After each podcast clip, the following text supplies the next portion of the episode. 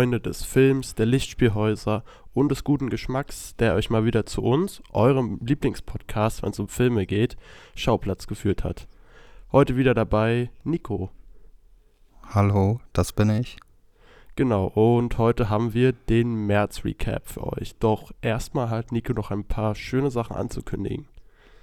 Ähm, genau, also ähm, am 15.05. feiern wir im Zoopalast 20 Jahre The Room. Und da kommt natürlich wieder mein Kumpel vorbei, der Craig Sestero, der sich euren Fragen stellt. Eventuell zeigt er auch schon einen kleinen Ausschnitt aus dem ominösen Room Remake mit Bob Odenkirk. Ähm, ja, bleibt abzuwarten, ob er das wirklich macht. Er hat es zumindest mal mir gegenüber angekündigt. Äh, bringt Löffel mit. Es gibt noch ein paar Tickets, entweder an der Kasse beim Zoopalast selbst oder auf der Website. 19.45 Uhr im Zoopalast am Montag, den 15.05. Und wer beim letzten Mal da war, der weiß oder die weiß, dass es sich definitiv lohnt und dass da äh, gut Stimmung im Haus ist. Ich bin diesmal auch Bist du auch dabei? Ja, ich bin auch dabei. Letztes Mal habe ich ja leider verpasst, aber ich freue mich richtig. Das wird mega. Sehr schön. Und natürlich werdet ihr auch die Möglichkeit haben, mit Oh Hi Mark, Craxis Tarot Fotos zu machen, Autogramme zu kriegen. Und wer ganz lieb ist, kann danach noch mit uns saufen gehen. Gucken wir mal. Wo ich auch dich, dabei wie bin. dein ist es- Betragen so ist. Ja? Und wenn du nett bist, dann darfst du mitkommen. Oh, hi, Berlin. What's up? It's your best friend, Greg Sestero, here to say oh, hi. Uh, on May 15th, I am coming back to Zoopalast for a 20th anniversary screening of The Room. The Room is your favorite good, bad movie with an audience. There's flying spoons. It's a great time. I love Berlin and I love Zoopalast. So I'll be there live in person. Get your tickets uh, May 15th. What a story. Genau, wo ich auch dabei bin, äh, ist das FFF. Kann man vielleicht auch noch sagen. Das steht ja jetzt auch an im April. Äh, Habe ich mir meinen Festival Pass gekauft. 20. bis 23. am Zoopalast, ne? Ja, mit Highlights wie Pearl und äh, wie heißt der Film? Skinner Marink. Skinner Marine, Sisu und natürlich Evil Dead Rise in der 1, Leute. Also Tickets ab dem 1? 6., wenn ihr mich nicht alles täuscht. Echt? In der 1? Ja, Evil Dead Krass, ist in der krass. 1. Das wusste Äh, ich nicht. Wegen Eröffnungsfilm. Also, oh, Holy ich, shit. ich will jetzt nichts Falsches ankündigen, aber das habe ich gehört. Das, also das Evil Dead und Blood and Gold wegen Premiere, die beiden sind in der 1. Und der Rest in Okay, der 2. krass.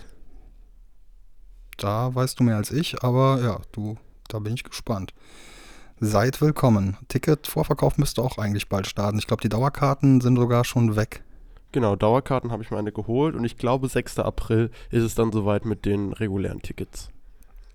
Alles klar, kriegt ihr auch online oder im Zoopalast direkt an der Kasse. Dann würde ich mich mal ganz, ganz herzlich bedanken bei unserem Hörer, dem Ubbe. Den kenne ich auch vom letzten Fantasy Filmfest, von den White Knights. Der ist nämlich der Erste, der es geschafft hat, uns eine Spende dazulassen. Und da sind wir ihm natürlich sehr, sehr dankbar. Ganz liebe Grüße, lieber Ubbe. Und auch äh, liebe Grüße an unsere neue Stammhörerin Mali. Und dann noch ein Dankeschön an unsere Kollegen vom Podcast Bewegtbild Banausen, denn da durften wir Gäste sein. Checkt unbedingt mal deren Podcast. Und die Folge, in der ich über Anvil, The Story of Anvil gesprochen habe und Eugen über The Square von Ruben Östlund. Genau. Also die beiden Filme werde ich jetzt aus meinem Recap rauslassen. Ich habe, wir haben ja dann noch gemeinsam Loving Vincent besprochen. Also wer Genau. unsere Meinung zu The Square und Loving Vincent oder beziehungsweise noch Anvil, Hating, Hating Loving Vincent. Hating Loving Vincent, ja, fast. Genau. Und ähm, da gerne mal bei dem Bewegtbild von außen reinschalten. Das hat drei Stunden gedauert, unser, unser Gespräch, und es hat echt richtig viel Spaß gemacht mit den beiden. Auf jeden Fall richtig korrekte Leute. Also unbedingt reinziehen. Die analysieren auch wirklich so sehr, sehr ähm, präzise und gehen extrem auf alles Mögliche in jedem Film ein und haben immer so ein paar schöne Side-Infos und Trivia. Also auf jeden Fall mal reinhören bei den Kollegen. Genau, die hetzen nicht so durch wie wir, apropos Hetzen, wir werden uns heute ein bisschen ranhalten, da ich, ich habe es letzte, letzten Monat fast tatsächlich auch schon so, ich bin schon wieder krank geworden. Diesmal hat es mich richtig erwischt. Heute geht es mir ein bisschen besser, aber ähm, trotzdem noch nicht auf der Allerhöhe. Äh, Seht es mir nach. Nico geht es auch nicht ganz, ist auch nicht auf aller, all, allergrößter Höhe. Also seht uns beiden nach. Ähm, wir werden uns heute ein bisschen ranhalten. Die Folge wird wahrscheinlich ein bisschen kürzer. Manche Filme werden wir schneller abhandeln.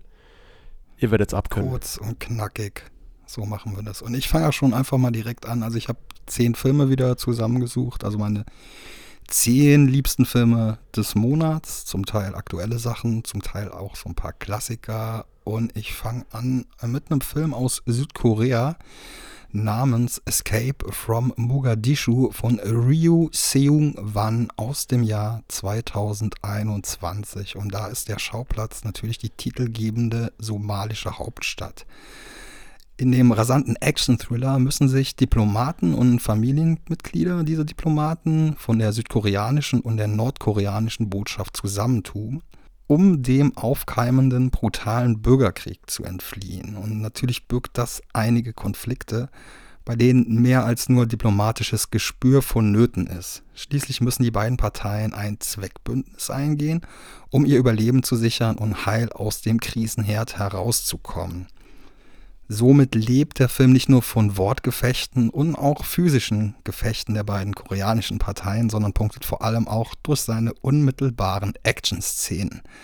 Vor allem ist hier die Kameraarbeit hervorzuheben. Teilweise gleitet die im explosiven Getümmel in längeren One-Takes von einem beschossenen Auto auf der Flucht durchs nächste. Und da stockt einem durchaus der Atem. Wer Filme wie Tyler Rake, Extraction mag oder auch 13 Hours, der macht hier nichts verkehrt. Außer dass man im Vergleich zum Netflix Actionreißer oder dem Bay-Bombast auch noch ein bisschen inhaltliche Spannung serviert bekommt. Im Moment kann man den auch sehen bei Amazon Prime. Ja, äh, ich mache mal einfach mal direkt weiter. Ich mache es wieder ein bisschen anders. Bin Sturkopf. Ich gehe ein bisschen mein Tagebuch durch, pick mir die Highlights raus, äh, versuche alle Filme abzuklappern, die ich im Kino gesehen habe. Waren diesmal auch nicht so viel aus den bereits genannten Gründen. Genau. Äh, am ersten habe ich E.T. gesehen, das war noch auf meinem Sp Steven Spielberg Run, habe ich letzte Folge schon erzählt. Ja, zu E.T. braucht man nicht viel sagen. Absolutes Meisterwerk in meinen Augen über tolle Geschichte über äh, Immigration, Frösche. über Sch Scheidungsgeschichte und gute Kindergeschichte über Akzeptanz und Toleranz. Genau. Dann habe ich direkt das erste Mal 10 Cloverfield Lane gesehen am nächsten Tag. Oh ja. Ähm, oh ja. Guter Film. Cloverfield habe ich schon gesehen, den Found-Footage-Monster-Film, äh, wenn, man, wenn, man, ihn so nennen darf. Ja, doch, klar, doch, von Matt Reeves. Ja. Und jetzt halt die Fortsetzung von Dan Trachtenberg. Wieder von ähm, J.J. Abrams produziert und ganz anders als Cloverfield. Das wusste ich. äh, und es geht um John Goodman und Mary, oh Gott, wie heißt sie? Elizabeth Winstead, ne? Mary Elizabeth Winstead? Genau. Also es geht vor allem um sie, wie sie äh, in einem Keller aufwacht von John Goodman und er sagt, du kannst nicht raus, denn draußen die Luft, die würdest du nicht überleben, das kannst du nicht atmen, das ist alle, das ist tödlich für dich. Und sie muss ihm vertrauen, aber kann ihm auch nicht richtig vertrauen. Was hier entsteht, ist so ein spannender Thriller, äh, wo man sich nicht ganz richtig sicher sein kann. Ist sie denn jetzt die Geisel von John Goodman oder ist sie es nicht? Also beschützt er sie wirklich oder hält er sie da unten fest? Und das ist ganz spannend. Ein bisschen die Spannung genommen wird ja dadurch, dass Cloverfield im Titel steht. Dadurch, dass man dann auch weiß, wenn man den ersten Teil kennt, okay, draußen wird schon irgendwas sein. Aber dennoch konnte der Film mit echt ein paar guten Twists warten und ähm, hat mich gut unterhalten. Also es ist ein spannender, solider, unterhaltsamer Thriller, würde ich sagen. Und die beiden spielen halt einfach fantastisch. Also John Goodman ist richtig, richtig gut in dem Film. Sie aber auch kann ich absolut nur zustimmen. Ich hatte mal so ein zweimal drei Meter großes Banner bei mir in der Wohnung von dem Film hängen, der so schön alles verdunkelt hat. Ähm, irgendwann war es dann doch zu dunkel. Aber äh, ja, habe ich damals im Kino gesehen und äh, erstaunlicherweise äh, fanden den irgendwie meine Mitzusehenden nicht so toll und ich war total geflasht. Auch eine sehr schöne Szene mit einem Säurefass. Ja. Und John Goodman ist natürlich absolut eine Wucht in dem Film. Ja, der, der hat eine Präsenz, ey, das ist der Wahnsinn. Genau. Guter Film. Genau, sehr zwiespältiger Charakter. Man weiß nie so wirklich, ähm, woran man bei ihm ist. Ja, Aber das wird sich dann ja zeigen am Ende. auf jeden Fall. Sehr gut. Ich würde jetzt weitermachen mit John Wick 4, meine Nummer 9. Ähm, kann ich eigentlich auch gar nicht so viel sagen. Fand ich ein bisschen lang. Ähm, ich bin Klaus. Und ähm, vor allem das Ende äh, wurde dann immer besser. Also gerade ähm, die Szenen in Paris bei der Treppe und äh, es gibt so eine Actionsequenz, wo man alles von oben sieht, äh, die auch richtig, richtig geil choreografiert ist. Dann äh, möchte ich auf jeden Fall hervorheben Rina Sawayama. Ist, glaube ich, ihr Schauspieldebüt. Kannte ich zunächst erst als Sängerin, weil sie ein äh, Feature hat mit meiner Lieblingskünstlerin Charlie XCX. Und ähm, ja, alles weitere dazu darfst du gerne jetzt erzählen als John Wick-Experte. Okay. Boah, ja, also oh, Experte, weiß ich nicht. Ich habe auf jeden Fall alle vier Teile gesehen, jetzt auch den vierten, schönen der Preview in Saal 1 an unsere Zoopalast-Kenner. Ähm, bevor ich zum vierten komme, ordne ich kurz meine Meinung zu den anderen drei Teilen vielleicht ganz kurz ein. Also ich, den ersten fand ich nicht so doll, weil ich weiß nicht, also story-technisch hat mir das nichts gegeben, tut mir leid. Ähm, aber auch so, oh, da, wie er da am Ende einfach nur ein Headshot nach dem anderen verteilt, war für mich jetzt nicht so Action, die mich packt. Das wurde dann irgendwie ein bisschen besser mit dem zweiten, fand ich auch noch nicht so ganz, aber im dritten, den habe ich abgefeiert. Dann geht es ein bisschen mehr in diese The Raid-Richtung und so, einfach so mehr Hand-to-Hand-Combat so, also und das alles benutzt Verlässt wird, auch immer ein bisschen mehr hat. so eine reale Welt und wird, äh, wird mehr so zu so einer fiktionalisierten äh, Parallelwelt. Genau, je verrückter das wird. Und jetzt beim vierten hat mir das dann auch wieder sehr gut gefallen. Ähm, aber ich stimme dir zu, also mir war der viel zu lang. Weil, wie gesagt, schon die Story bei John Wick gibt mir echt nicht so viel. Dafür macht er ästhetisch auf jeden Fall echt, äh, auf jeden Fall echt was her. Also allein wie die Lichter und Farben hier eingesetzt werden, das Grading, das ist schon stellenweise echt einfach nur fantastisch. Und dann gepaart mit der choreografierten Action, die vor allem im letzten Drittel, äh, Drittel, Drittel richtig, richtig abdreht und abgeht, fand ich super. Also da sind kreative Einstellungen, da habe ich einfach nur ein breites Grinsen auf dem Gesicht gehabt im Kino. Und man muss aber wissen, worauf man sich einlässt. John Wick ist wirklich mittlerweile eine Gewaltoper. Also es ist, es hat was Opernhaftes, wie das hier aufgezogen wird. Und es ist halt auch einfach gewaltvoll. Donnie Yen stiehlt allen die Show. Er spielt schon wieder im Blinden wie in Rogue One und macht es wieder super und erweitert das um noch mehr Tricks. Ich fand es halt Also witzig, spielt wie, den Blinden quasi blind. Genau. Ich fand's krass, wie hier mehrere Actionstars, also wie Donnie Yen und äh, Scott Adkins, der hatte auch einen fabelhaften Auftritt in dem Film, eingebaut werden. Aber halt, weil sie zu krass jetzt für wahrscheinlich Keanu Reeves wären, hat man beiden Handicaps gegeben. Also auf das von Scott Adkins gehe ich jetzt mal spoilertechnisch noch nicht ein, wenn man es noch nicht weiß. Das ist sehr witzig. Ähm, könnte Und- das irgendwie Adipositas sein? Ja, Okay. einen Anzug. Also, ja, genau. Der hat einen Anzug bekommen. Und äh, Donnie Yen ist mal wieder blind, habe ich ja schon erwähnt. Also, Ja. und gegen Ende, wenn die Kamera dann nach oben geht, im Arc de Triomphe, dieser Treppenkampf, es ist alles fantastisch. Außer beim äh, finalen, finalen Showdown, da habe ich mich irgendwie ein bisschen gestört, dass der große Sonnenaufgang, der den ganzen Film über angepriesen wird, vor so einem hässlichen CGI äh, Sacré-Cœur stattfinden muss und auch Ja. die ganze Kulisse sehr CGI-mäßig aussah, wo der Film noch vorher mit dem Licht so gut aussah. Also auch die Da war ich Museumsszene. unterwältigt. Aber Da ist dir das auch aufgefallen? Also ich finde alles, so was da hinleitet, äh, sorry, aber alles, was da hinleitet zu diesem aller, aller, allerletzten Endkampf, ist eigentlich schon das Highlight und die letzten, ich sag mal so, zehn Minuten sind dann doch wieder ein bisschen underwhelming. Ja, ging mir eigentlich auch ein bisschen so. Aber und halt auch der Aufbau dauert mir ein bisschen zu lang, als dass er es jetzt auf meinen John Wick Thron schafft. Also ich finde ihn immer noch, ähm, ich finde ihn ein bisschen schwächer als den dritten. Das ist mein zweitliebster Teil. Aber also es sind schon ein paar der besten Action-Sequenzen für mich drin. ähm, aus John Wick, aus dem ganzen Franchise. Und der Film ist zwar lang, aber der ist jetzt auch nicht wirklich langweilig. Also die Zeit geht schon rum. Nichtsdestotrotz hätte man da einfach so ein bisschen Handlung rausstreichen können, weil die einfach nicht vonnöten ist. Ja, also ja, aber die ersten anderthalb Stunden fühlen sich schon sehr gedehnt an, finde ich einfach. Naja. Gut, äh, ich würde jetzt mal weitermachen. Absolutes Kontrastprogramm. Okay. Mit Two Lovers von James Cray aus dem Jahr 2008. Und James Cray, den kennen wir ja von Armageddon Time, von The Immigrant, von Ad Astra oder The Lost City of Z. Ähm, Autorenfilmer sehr verschiedene Filme gemacht bis jetzt und ähm, Two Lovers geht eher so in eine romantische Richtung. Ist aus, ähm, ja, wie gesagt, dem Jahr 2008. Gibt es bei Mubi zu sehen im Moment und der fängt an mit einer sehr absurden Suizidszene. Ähm, Joaquin Phoenix ist der Hauptcharakter und ähm, der spielt den Leonard.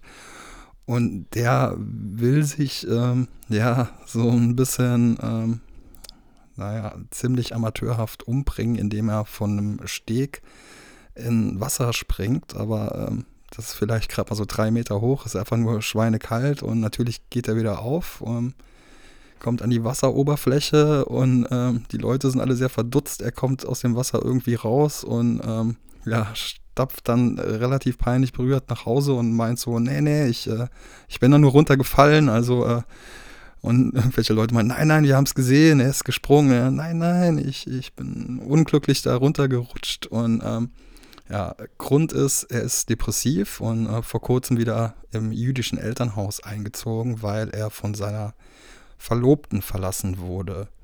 Und die Eltern, die wollen ihn jetzt aus geschäftlichen Gründen mit der Tochter von einer befreundeten Familie verkuppeln. Gleichzeitig lernt er aber eine sehr schwere nöterische Nachbarin kennen, die auch mit so ein paar Suchtproblemen zu kämpfen hat. Gespielt von Queeneth Paltrow. Es kommt, wie es kommen muss. Leonard steht auf einmal zwischen zwei Frauen. Besonders die einfühlsame und authentische Darstellung des mit sich hadernden Einzelgängers mit Depressionen bleibt in Erinnerung. Und ansonsten schafft der Film den schmalen Grad nicht zu sehr im Pathos und Kitsch zu versinken und darin abzudriften und hat seine ein, zwei sehr rührseligen Momente und ein Ende, das jetzt ohne großen Spoiler gleichzeitig tief traurig ist, aber irgendwie auch hoffnungsvoll stimmt. Ein schön trauriger, romantischer Film, vielleicht ein bisschen altbackener inszeniert, aber durchaus in einer Reihe zu sehen mit Garden State oder 500 Days of Summer und passend für ein Date mit einer Arthouse-affinen Person. Ja, ich würde jetzt auch nochmal schnell ein paar Filme auf einmal abklappern. Ich habe noch Creed 3 im Kino gesehen. Über die TikTok Trendkontroversen müssen wir jetzt nicht drauf eingehen mehr mittlerweile zum ja, Glück. Das hat sich ja erledigt und haben wir auch ausführlich besprochen bei den Breit, ähm, Breitbandbrüdern, bei den genau. Bewegtbildbanhausen. Ja, Creed 3 für mich ähm, ein bisschen enttäuschend nach den ersten zwei Creed-Filmen, die ich richtig toll mochte, aber immer noch solides Action-Drama, ähm, ja, Box-Drama.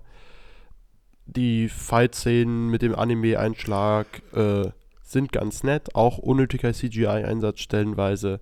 Aber Michael B. Jordan ist halt ein charismatischer und ich gucke dem gern zu, also hatte ich auch hier meinen Spaß. So. Was habe ich noch gesehen? Dann habe ich hier The Unbearable Weight of Massive Talent mal nachgeholt. Fand ich ganz nett, hat mich aber jetzt auch nicht so vom Hocker gehauen, also musste schon ja, ein paar Mal schmunzeln. Paddington 2 ist a fucking masterpiece. Da Auf konnte ich sehr Fall. gut relaten mit. Ähm, aber ansonsten hat mich der Film auch recht schnell gelangweilt, trotz der wirklich sympathischen und lustigen Chemie von ähm, Nicolas Cage und Pedro Pascal. Die beiden sich einfach gern. Dann habe ich noch einen kleinen Horror-Tipp, oder was heißt ein kleinen, also wirklich einen echten Horror-Tipp auf Amazon Prime. Den habe ich jetzt schon zum zweiten Mal gesehen und gefällt mir immer noch richtig gut. Der Anthology-Horrorfilm The Mortuary Collection. Hast du den gesehen? Ich glaube schon. Das ist doch der Film mit dem äh, Penis, oder? Das ist der Film mit dem Penis, genau. Und wer jetzt noch nicht neugierig ist, was ich echt nicht verstehen könnte, also es geht hier um mehrere Kurzgeschichten, die der Bestatter Clancy Brown äh, einer neuen Praktikantin erzählt. Und da sind kurze und es geht um die Geschichten der Leichen, die Clancy Brown hier erzählt und wie sie halt dahin gekommen sind oder wie sie gestorben sind, eher so. Und das ist wirklich stellenweise sehr lustig, aber halt auch sehr brutal. Also es ist so eine gute Mischung aus schwarzem Humor und der Film ist sehr, sehr makaber, obwohl er so einen Kinderhorrorfilm-Look zu Beginn hat. Und so, so sowas, so wie diese Gänsehautfilme oder so. Und dann kommt Mhm. eine Brutalität, die kommt sehr aus dem Nichts oder besagte Penisszene. Kommt dann sehr überraschend. Aber der Film ist richtig unterhaltsam und für mich der perfekte Halloween-Film. Also wenn man eine Halloween-Party schmeißen will und den perfekten Film braucht, der ein Crowdpleaser ist, der ein bisschen spooky ist, der Spaß macht und der auch ein bisschen brutal ist, also schon ordentlich brutal, die Mortuary Collection auf Amazon Prime. Echt ein gutes Ding. Und er hat wirklich, also im wahrsten Wortsinn, dicke Eier. ja.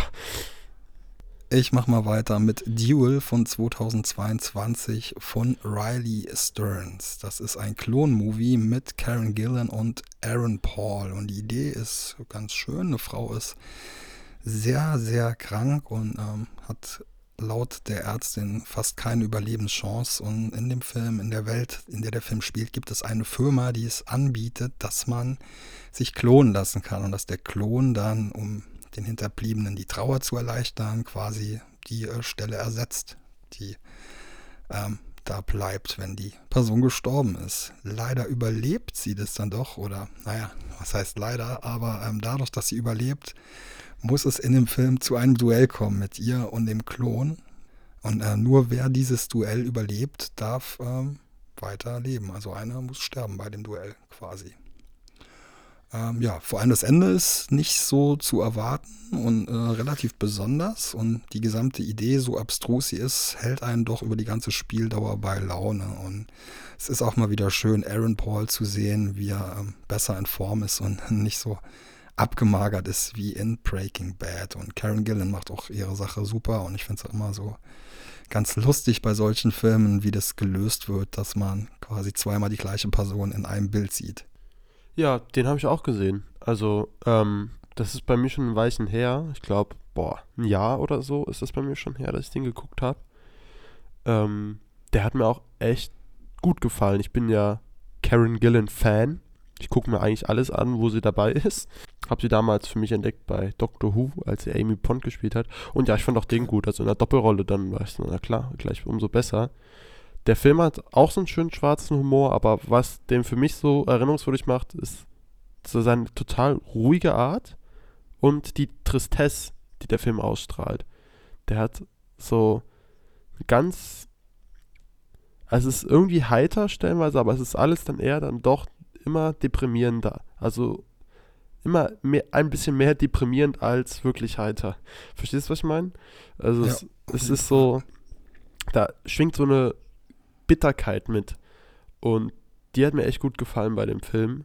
Auch und halt eine interessante Frage, die man, die man sich stellen muss. Also wenn Ja. ein Klon dein Leben übernimmt. Ich meine, man konnte sich gut selber mit dem Thema befassen und das mag ich immer bei Filmen, wenn man sich in die Hauptfigur hineinversetzen kann und überlegen, okay, fuck, wie würde ich mit der Situation umgehen? So.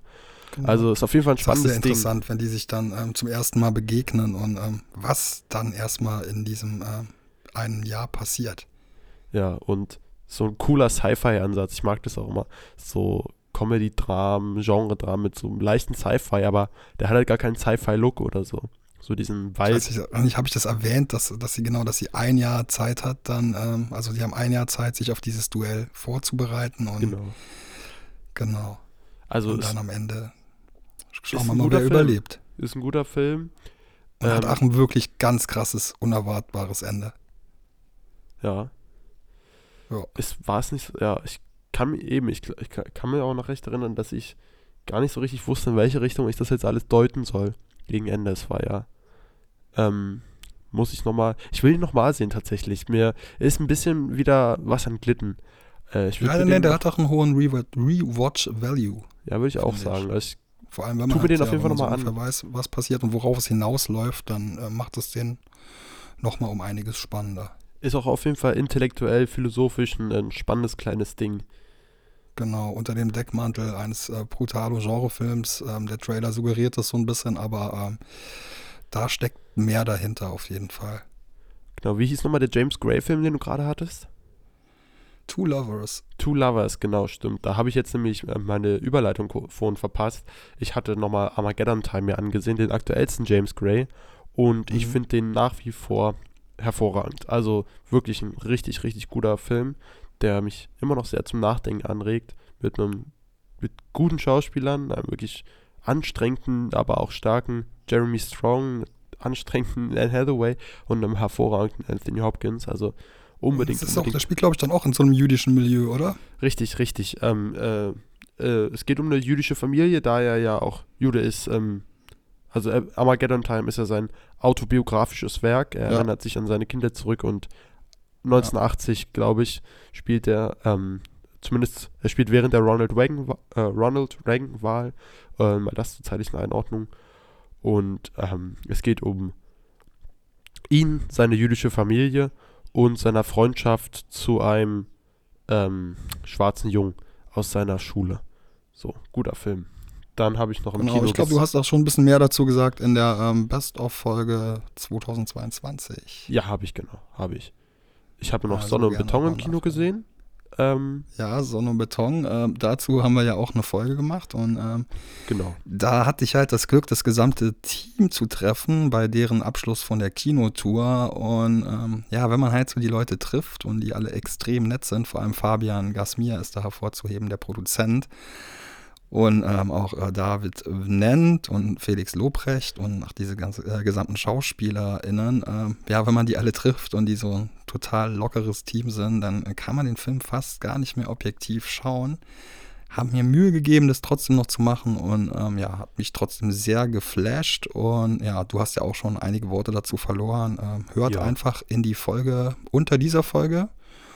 Und genau, äh, da die gehen wir letzte dann Folge. ganz genau drauf ein auf jeden Fall, äh, ja, krasser Genrefilm. Auch, ähm, ja, herzlichen Glückwunsch für ähm, ganz viele Nominierungen beim Deutschen Filmpreis, auch an Holy Spider.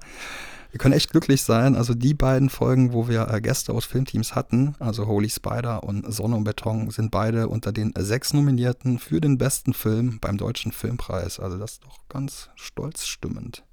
Das erheitert uns, oder? Was sagst du? Ja, absolut. Das Hat einen richtigen Riecher.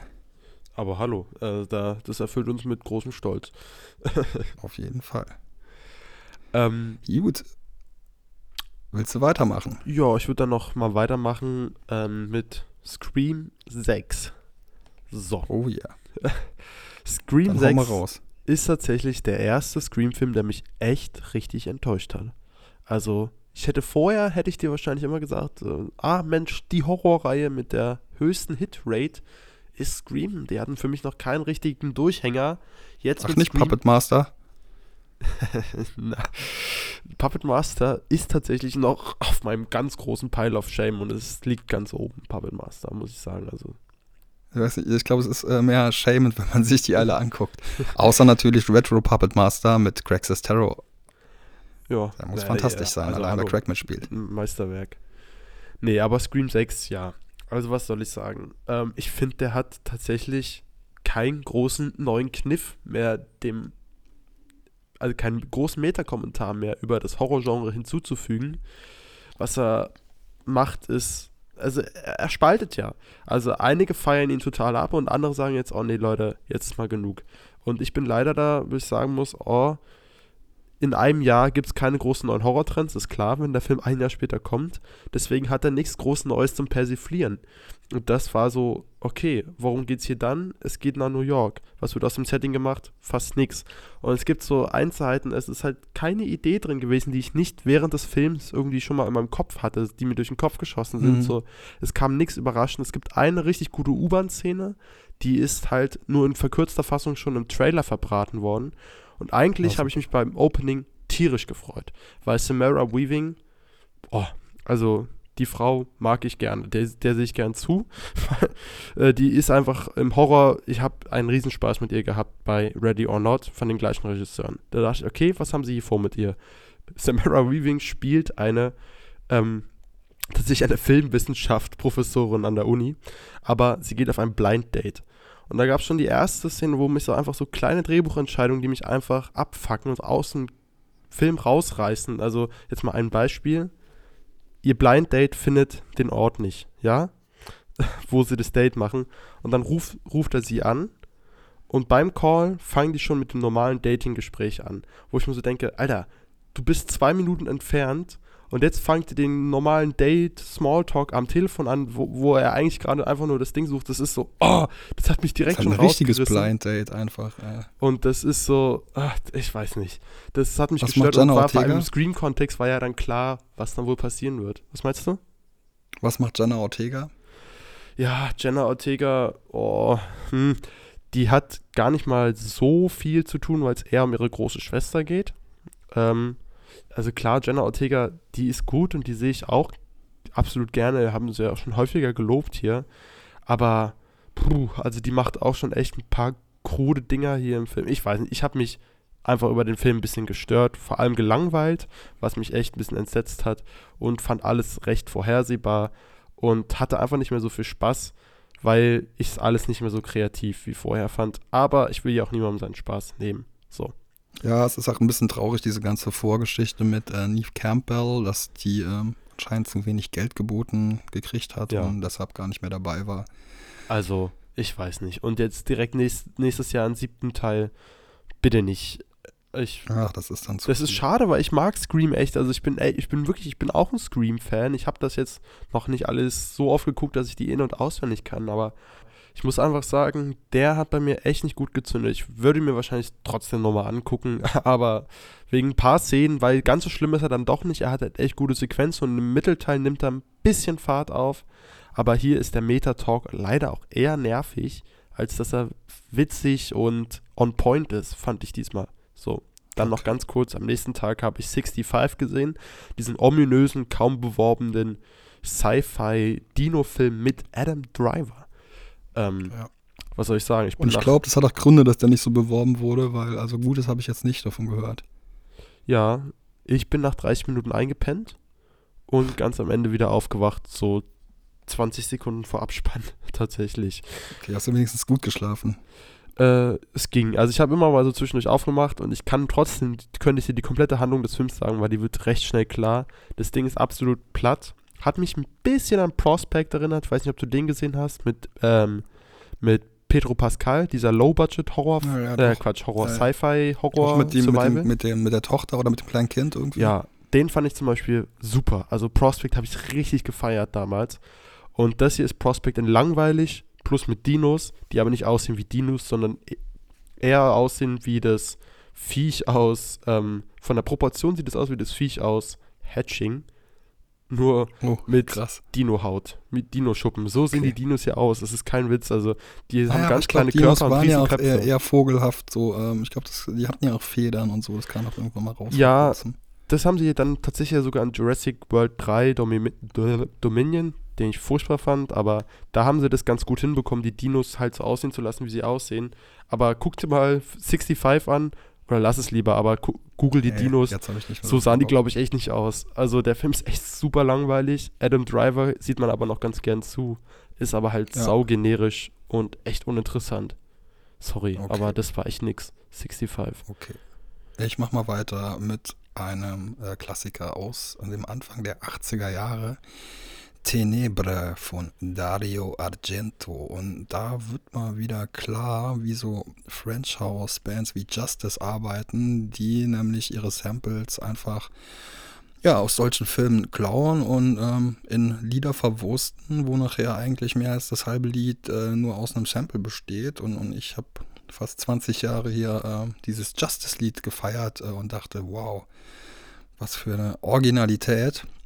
Aber egal, ja. In dem Film geht es um einen US-Schriftsteller, der wird in Rom von einem Serienkiller gestalkt, dessen Morde ziemlich nah angelehnt sind an das Werk des Schriftstellers. Und die Handlung schlägt teilweise ein paar relativ unglaubwürdige Haken.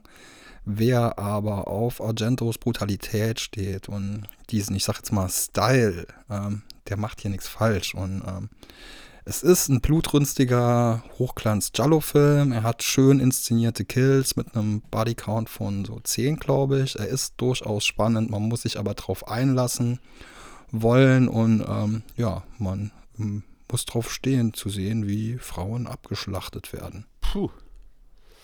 Body Count, aber immerhin noch nichts im Vergleich zu John Wick 4, war.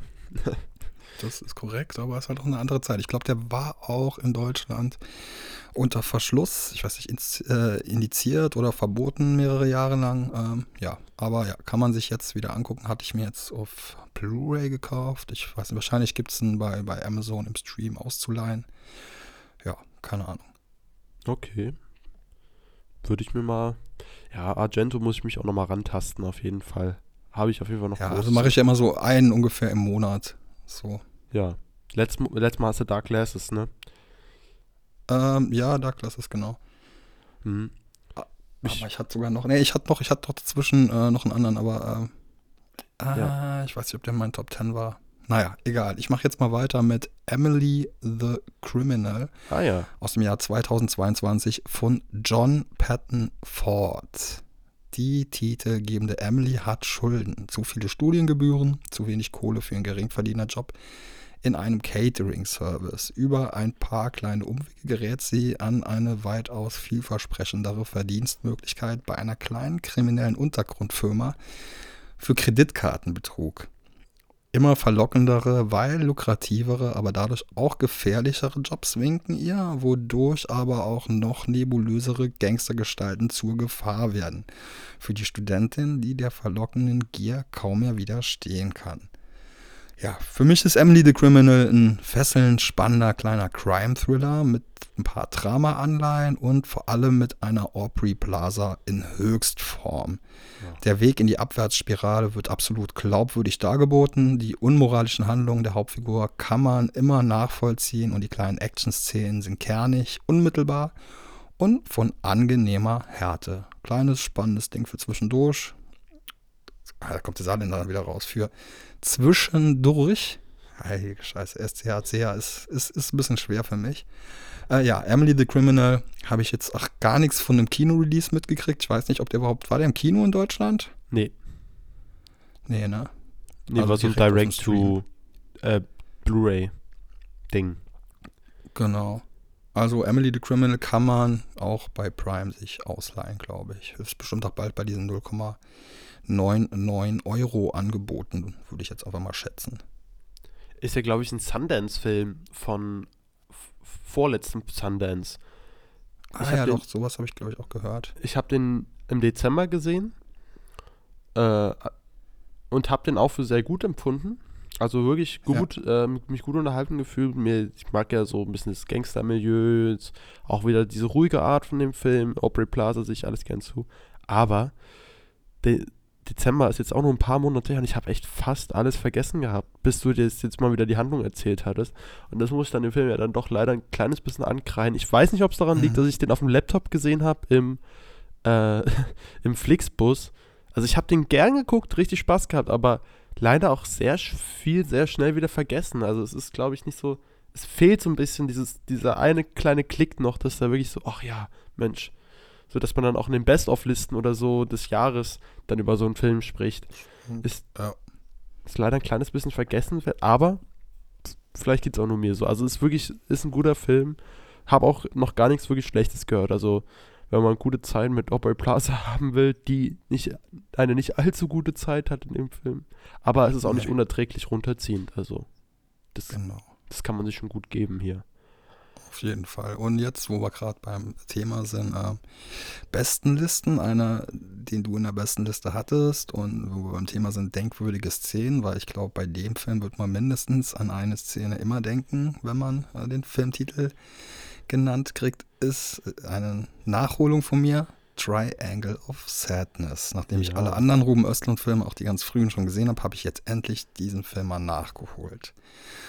Und da habe ich einiges zu sagen. Vielleicht jetzt auch so ein bisschen unkonventioneller, was ich jetzt dazu sage. Ähm, naja, also spätestens dann, wenn die Intro-Klänge von New Noise, von Refused einsetzen und das Unheil langsam ausbricht, war ich vollkommen drin und habe eine Jubelfaust geballt. Als die Magensäfte sich ihren Weg bahnen und sich der kapitalistische Scheiße-Oligarch mit dem kommunistischen Bonzenkapitän im dionysischen Einklang die Bälle zuwerfen, beziehungsweise sich eher die Drinks aufzwingen, tut sich zudem eine kleine Metaebene auf, bezogen eben auf die Band Refused. Diese nämlich, ähm, ja, so eine Punkband des sozialistischen Antikapitalismus, die erst durch die eingangs erwähnte Single die finanziellen Möglichkeiten erlangte, danach in zig Nachfolgebands sämtliche künstlerischen Gelüste auszuleben. Und was ich noch sehr mag an diesem Film ist die Darstellung vom Servicepersonal, das hier viel mehr auf Augenhöhe eingefangen wird als in dem für mich als professionell ausgebildeten Service-Mitarbeiter absolut zu Unrecht gehypten The Menu. Ich bin Hotelfachmann. Ja. Aber ja, also ich verstehe das auch, aber ähm, also die ging mir auch irgendwann ging, ging mir auch die auf wirklich auf den Keks, vor allem da als sie ähm, Ja, deswegen bin ich ja kein Hotelfachmann mehr. also mit ihrer Geilheit da aufs Trinkgeld. Oh, da, Alter. Da, da, also, ja, aber also da ging mir auch wirklich die ordentlich auf den Keks, aber ich verstehe schon absolut, was du meinst. Also ich finde auch, dass die, glaube ich, sehr gut eingefangen wurden. Und gerade bei der Pool-Szene, sage ich mal, ist ja wirklich die Sympathie auf jeden Fall auf Seiten der, des Fachpersonals. Ja, aber ja, um auf deinen Punkt einzugehen, also ja, der Vorgesetzte in dem Bereich ist natürlich immer der Feind. Ja. Auflehnung aber zwecklos. Daher hilft dagegen eben nur der Weg, selbst Chef zu werden. Und egal auf welchem Level man das in diesem Bereich wird, der wahre Feind bleibt dann doch der unausstehliche, der dekadente Gast, fernab von jeglicher Moral, aber mit fetter Rolex am Arm oder, wie in meiner Erfahrung, mit FDP-Mitgliedsausweis in der Wildledertasche dass am Ende der Triumph auf den Schultern der noch niedriger arbeitenden Schicht als des Standard-Service-Personals liegt, bedeutet für viele RezipientInnen wohl eine abgedroschene Inszenierung Östlohns. Ich finde es aber zutiefst genugtuend, jene am Ende an der Spitze der umgedrehten Pyramide zu beobachten, denen selbst ich in damaligen Jobs viel zu wenig Beachtung schenkte. Auch mein herabwürdigender Blick und meine Ignoranz bekommen dadurch den Spiegel vorgehalten. Und das passiert hier durch sämtliche Schichten hinweg. Dazu bedarf es keiner Genre-Fingerübung mit ein bisschen Kannibalismus und einem standard unsympathisch dreinblickenden Ralph Fiennes wie bei The Menu. Übrigens sind die wahren Drei-Sterne-Köche noch viel, viel größere als Ralle. Liebe Grüße ans Hotel an der Grenze zu Luxemburg. Und ich glaube, an der Stelle haben wir jetzt mal ein paar Pieps gehört. Ach, und die gesamte Eingangssequenz mit der Frage, wann und wie viel Frau oder Mann in Beziehung zahlen sollen, ist herrlich unangenehm und irgendwie auch schon so oder so ähnlich bei so mancher Liebelei bei mir im Kopf durchgespielt worden. Ach, Ach spannend. Also, mir ging die. Das, also, die Genugtuung empfand ich im Film auch, nur nicht zwingend am Ende. Ähm, also, erstmal ja, mit dem Spiegel vorhalten, das sehe ich auch so, aber irgendwann fand ich ja auch, dass sie dann auch natürlich in die gleichen Fallen tappt und auch die gleichen Fehler macht im Auge halt des Ruhmes und weißt also und verstehst du? In, in ihrer ja. kapitalistisch vorteilhaften Position, sage ich mal. Ähm, oder auch dann fast schon wieder kommunistisch vorteilhaft. Das finde ich schon witzig, wie der Film das alles aufeinanderprallen lässt hier. Finde ich auch, habe ich ja, haben wir auch schon oft gesagt jetzt, also oder auf den Film gesprochen jetzt. Aber ey, ja, cool, dass du nachgeholt hast. Ich spannend, spannend, spannend. Also äh, Genugtuung kam bei mir ein bisschen früher, sag ich mal, beim bei, bei der Yacht schon. Da, da geht's, geht's ja schon los. Und dann gegen Ende war ich so, hi. Erstmal gut, aber das kippt ja alles auch nochmal, wie ich finde.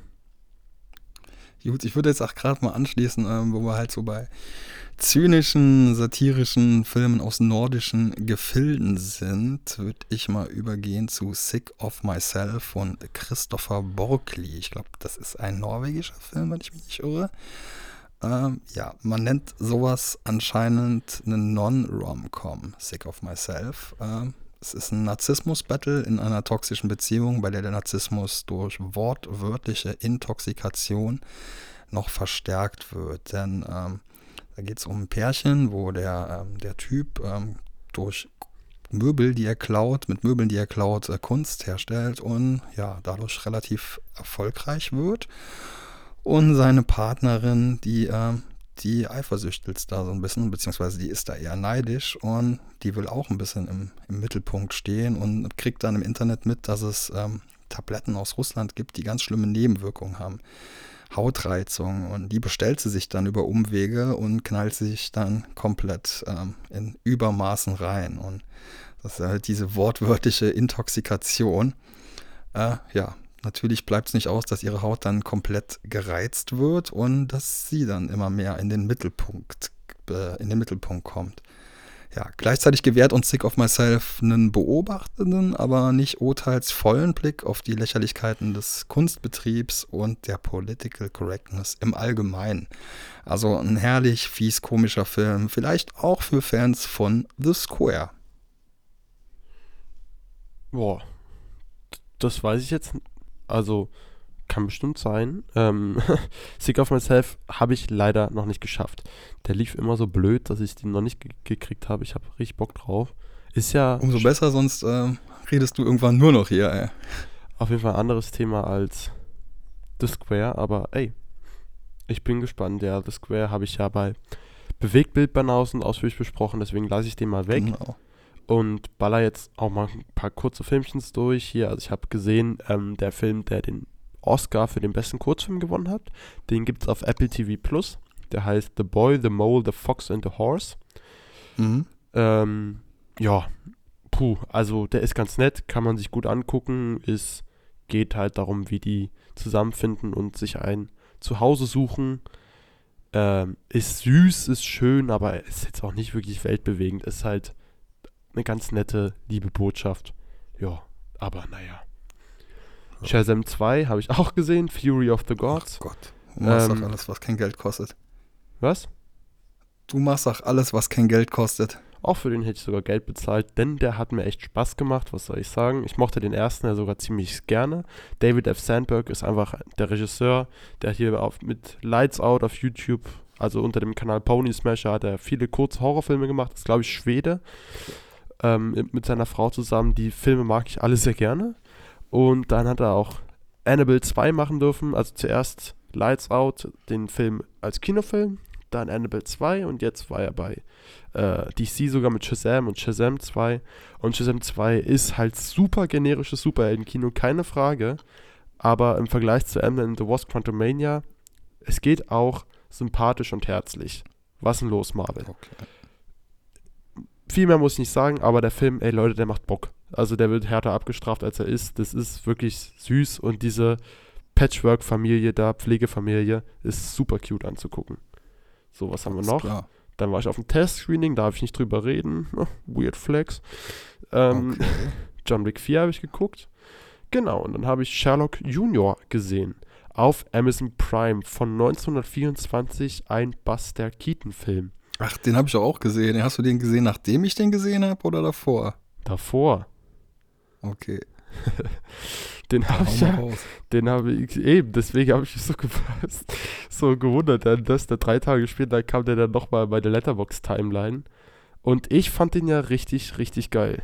Ähm, also, das ist ein Stummfilm, muss man vielleicht dazu sagen, geht 45 Minuten und ähm, geht halt um den Fil Filmvorführer, der einen dreckigen Kinosaal putzt und ähm, aber eigentlich auch träumt davon, großer Detektiv zu sein. Und dann geht das alles ineinander über und das ist halt also handl handlungstechnisch passiert da gar nicht so viel, aber filmisch ist das Ding halt absolut ultra krass, fand ich. Also für 1924, was sie da für Kameratricks und Spielereien und auch für Action-Szenen, Alter, was da für Stunts abgefahren werden, wie der da auf dem Zug rennt und aus den Fenstern Ja, springt und so. Also da waren wirklich Szenen, aber ich mich dachte, wie haben die denn das gedreht? Das sah so krass aus.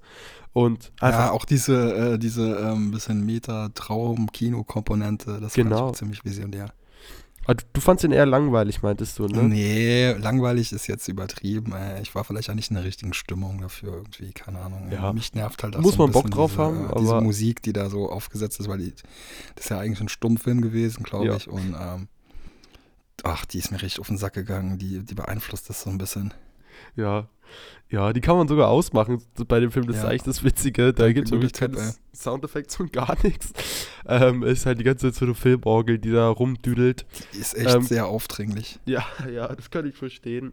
Aber ey, die Bilder haben mich umgehauen. Also wenn man mal sehen will, Ja, so. das auf jeden Fall. also ist Man muss das ja natürlich alles im Kontext seiner Zeit sehen und äh, dafür ist es halt richtig krass. Äh, aber Ja. ja, dafür habe ich vielleicht zu viele Georges Méliès-Filme gesehen, äh, weil da passiert halt innerhalb von einer halben Minute ähm, passieren da Sachen, die sonst in so, in so einem Film in 40 Minuten passieren.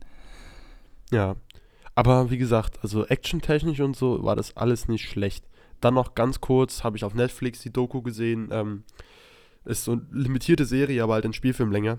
Also zwei Stunden. Waco American Apocalypse. Ähm, es Ah, geht ja, habe ich gehört, äh, von dieser Sekte, ne? genau um de, äh, 93, als es da diese Sekte von dem FBI 50 Tage belagert wurde und was halt im absoluten Chaos und äh, einem Brand endete. Das alles mal straff zusammengefasst, da ich da noch gar nicht mal so viel Ahnung von hatte. Ähm, ja, Klingt ein bisschen wie, äh, wie Fire Festival oder wie, äh, wie Woodstock. Kann ich nicht sagen, halt, die, die habe ich nicht gesehen, die. Dokus. Aber es ist schon alles sehr bitter und also es macht ordentlich schlechte Laune, sich das anzugucken. Also da ist nichts irgendwie Witz, es ist alles schrecklich, was du da siehst. Und da sind auch äh, Talking Heads mit O-Tönen, wo du dir denkst, Alter, wirklich. Also es macht dich wütend, was da stellenweise Okay. geredet wird von sowohl FBI-Leuten als auch noch äh, lebenden Sektmitgliedern. Ist unfassbar stellenweise. Dieser David Koresh war ein furchtbares Arschloch, also ein Pädophiler und alles. Aber das FBI hat auch auf ganzer Linie versagt. Also wen das interessiert, kann man sich angucken. Es wird ein bisschen wenig kontextualisiert und ein bisschen viel Dramat, also nee, nicht dramatisiert, sondern spektalisiert. Keine Ahnung, es wird ein Spektakel draus Ja, gemacht stellenweise. Typisch Netflix-Doku. Genau. Aber es ist halt auch dadurch wieder unterhaltsam. Drei Folgen, a 45 Minuten, knuspert man dann halt auch mal schnell weg. So, ist, Würde ich vielleicht heute noch gucken, ja. ist auf jeden Fall dann doch schon sehenswert. Es, genau, wenn man Netflix-Dokus kennt, you know what you get, ja. ist gar nicht mal so schlecht. Du hast auch bis jetzt heute noch nicht so oft äh gesagt. Vielleicht habe ich dann sogar noch Zeit, ähm, dass ich nicht so viele Ös rausschneiden muss und Ja, mir ja. das angucken kann. Profi hier. Immer nur mit Profis. Sehr Kannst gut. Naja, hört man das nur so, äh, hört man den Podcast so, lassen. äh, Meine ganzen äh, äh, Äs. dann waren doch noch Ös. Das wollen, die, das, das wollen die Leute hören, Nico. Das wollen die Leute hören. Naja, jetzt habe ich mich total verhaspelt. Das, das schneiden wir alles raus. Schneiden wir alles raus. Wir schneiden das mit der Sekte alles raus. Gut, ähm, hast du noch was auf dem Zeiger? Sonst würde ich abschließen. Äh, ich habe noch. Ja, einen habe ich noch. Ich, Okay. äh, also, ja. Was hast du denn willst, du, willst du aufhören mit deinem Film? Soll das der Grand Finale Naja. sein? Da will ich noch hier schnell durch. noch? Würde ich, würde ich vielleicht mal sagen, weil das ähm, ein Film ist von einem ähm, Regisseur, den wir alle schätzen und lieben, aber ein Film von ihm, den wahrscheinlich fast niemand von uns gesehen hat. Okay, okay, okay. Dann gebe ich dir kurz einen Grund zum Schneiden, denn ich muss mir die Nase kurz putzen, bevor wir ins große Finale starten. Denn eigentlich habe ich noch vier Filme, aber ich versuche es wirklich ganz schnell zu machen. Also, ich habe noch gesehen Snatch. Absolute Empfehlung. Habe ich nachgeholt. Guy Ritchie, sein zweiter Film. Unfassbar witzig. Ich habe am Anfang erstmal nicht verstanden, was abgeht. Äh, also britischer Gangsterfilm vielleicht, muss ich dazu sagen. Also hast du es auch nicht verstanden, weil du einfach ähm, Brad Pitt nicht verstanden hast? Ist es in der deutschen Synchro auch so, sag mal, dass der Ich glaube schon so ein bisschen. dass der nicht verständlich ist. Also, das ist ja wirklich witzig, wie der hier rum. Es ist auf jeden Fall besser gelöst als äh, Tommy Wiseau in The Disaster Artist. Okay. Also, ist. Ich habe. Aber auch inhaltlich habe ich am Anfang erstmal nicht verstanden, okay, warte mal, was passiert denn hier, weil ganz viele Parallelhandlungen aufgebaut werden. Aber wenn die dann ineinander fließen oder ineinander krachen bei einem einer herrlichen Autoszene, die habe ich mir fünfmal hintereinander angeguckt, weil ich so dolle lachen musste, obwohl ich sehr krank war. Also wirklich, ein sehr lustiger Film. Äh, man muss aber halt auch auf diese makabren Gangsterfilme der frühen 2000er, britisch und Guy Ritchie stehen. Aber hier habe ich jetzt mal verstanden, wer The Gentleman mochte, wird den hier lieben, weil das ist The Gentleman halt in noch besser. Wie ich, und ich Ja, finde ich auch ist der beste Guy Ritchie-Film, den ich gesehen habe bis jetzt. Snatch, Ja, genau. ja, fand ich Neben super. Revolver. Dann in Vorbereitung auf äh, Evil Dead Rise habe ich mir Army of Darkness angeguckt. Super ähm, spaßig, ähm, nicht mehr ganz so hart. Bisschen langweilig in der Mitte, aber trotzdem Bruce Campbell, der komplett am Rad dreht, das gucke ich mir gern an. Und ich Dazu mag kann ich auch nur mal Raimis. kurz einwerfen, ähm, ein kleiner Geheimtipp mit Bruce Campbell, Baba Hotep, wo Bruce Campbell äh, Elvis spielt. Ein Elvis im Okay. Altenheim. Also Army of Darkness hatte ich meinen Spaß mit auf jeden Fall. Ich mag ja die Evil Dead Reihe total gerne. So, und dann habe ich noch einen aktuellen Tipp. Ähm, ganz frisch vorgestern auf Apple TV Plus gestartet ist Tetris. Tetris. Genau. Und das ist Habe ich den Anfang gesehen, aber irgendwie äh, war ich dann müde. Aber wollte ich auf jeden Fall noch zu Ende gucken. Sehr stylisch auf jeden Fall. sehr stylisch, hochwertig produzierter Streaming-Film ähm, mit einem sehr charismatischen äh, wie heißt er denn jetzt? Taron Edgerton. Und halt, es geht um die Entstehungsgeschichte von Tetris und aber hauptsächlich um den Rechtekrieg, um die Lizenz für den Handheld und die Video äh, Videospielkonsolen. Genau. Und da entspinnt sich dann halt so ein richtiges Agenten-Kalter Kriegs-Thriller-Drama. ähm, okay. Was man echt nicht gedacht was ich echt nicht erwartet hätte. Ich habe dann nochmal nachgelesen und vieles davon ist, also es, vieles davon ist tatsächlich wahr. Man kann da, kleiner Tipp, es gibt ja diese wunderbare Seite History vs. Hollywood, kann man gerne mal googeln, da steht dann stimmt, immer, stimmt, steht dann immer im Detail nochmal genau, ob was daran jetzt alles echt ist. Und es ist, ey, der Film ist mega unterhaltsam, der ist stellenweise lustig, der ist aber auch ernst, spannend, äh, schon sehr halt wieder die amerikanische Perspektive auf den ähm, auf die Sowjetunion, äh, aber dennoch fand ich es diesmal recht erträglich. Gorbatschow kommt ziemlich gut weg, hat auch einen wirklich guten Auftritt in dem Film. Äh, es ist auch stellenweise ein ganz bisschen kapitalistisch, kapitalismuskritisch, es ist aber von Apple und so, es ist alles eher ein bisschen behauptet, wirkt es dann wieder. Aber dennoch, wer hat eine gute Zeit mit dem, der ist richtig spannend, mega Score. Dim, dim, dim, dim, dim, Kommt natürlich den ganzen ja. Film über vor gute Songs, die eingespielt werden, aber diesmal halt auf Russisch oder Japanisch gecovert. Ey, ich hatte, ich hatte echt Spaß mit dem. Der, einer der besten Streaming-Filme für mich seit, seit echt einer langen Zeit, muss ich sagen. Ja, also kann ich nur empfehlen, den Tetris-Film. Und nicht nur für Videospielfans. Nee. So, dann schließe ich jetzt mal ab mit Polytechnik von Denis Villeneuve aus dem Jahr 2009. Im Segment der Schul-Amoklauf-Filme kümmerte sich The Fallout zuletzt in erster Linie um die posttraumatischen Folgen des Geschehens mit einer eindringlichen Performance von Jenna Ortega, eben schon erwähnt, die in Erinnerung bleibt. Damit war der Film eher so ein Coming-of-Age-Drama als Attentats-Thriller. Und dann wäre da noch Elephant aus dem Jahr 2003 von Arthouse Grand Seigneur Gus Van Sant. Fast schon zu nüchtern widmete der sich dem Columbine High School Amoklauf. Hast du den gesehen, Elephant? Nee. Nee, hab ich Kennst nicht. du Gus Van Sant? Ja. Good Will Hunting und so. Naja, von manchen wurde der ähm, kritisiert wegen der trockenen Inszenierung, anderweitig dafür gelobt, weil er das Beiläufige aus dem Leben reißen eben auch als solch beiläufiges wiedergab. Der frühe Denis Villeneuve-Spielfilm Polytechnik von 2009, der geht da auf mehreren Stufen den Mittelweg und beruht auf dem Montreal-Massaker von 1989 in kunstvollem Schwarz-Weiß, in dem Schnee und Blut besonders kontrastreich zur ästhetischen Geltung kommen, gleitet Villeneuve virtuos durch die Zeitebenen. Vor, während und nach der Tat beobachten wir seine ProtagonistInnen. Außerdem gibt er seinen Figuren in ruhigeren Sequenzen pointiert Background, auch wenn die Tat natürlich keinesfalls gerechtfertigt werden kann. Es wird zumindest versucht, die Motivation des Täters zu vermitteln zu wenig rational nachzuvollziehen, die natürlich ist. Und so wie die Inszenierung durch die Zeitebenen gleitet, so fließt auch die Kamera über die Flure der Fakultät. Hier ist einfach alles aus einem hochemotionalen Guss und auch der zurückgenommene Score funktioniert. Unaufdringlich, aber von hoher und aufwühlender Intensität. Für mich ist Polytechnik ein frühes Meisterwerk von Villeneuve. Man konnte schon erahnen, dass das ein großer wird. Ähm, ist aber bei Gott kein Film, den man so zwischendurch wegsnacken kann. Also das ist ein Film, da muss man in der Stimmung sein und in so einer Stimmung ist man, um ehrlich zu sein, selten. Also man muss sich drauf einlassen können und ja, der geht auf die Tränendrüse und der geht in Mark und Nieren. Ja, Polytechnik von Daniel Villeneuve 2009. Seine frühen Werke waren echt finster, also äh, dann auch, auch seine frühen Hollywood-Werke. Das hat sich ein bisschen gelegt, war mit den größeren Filmen.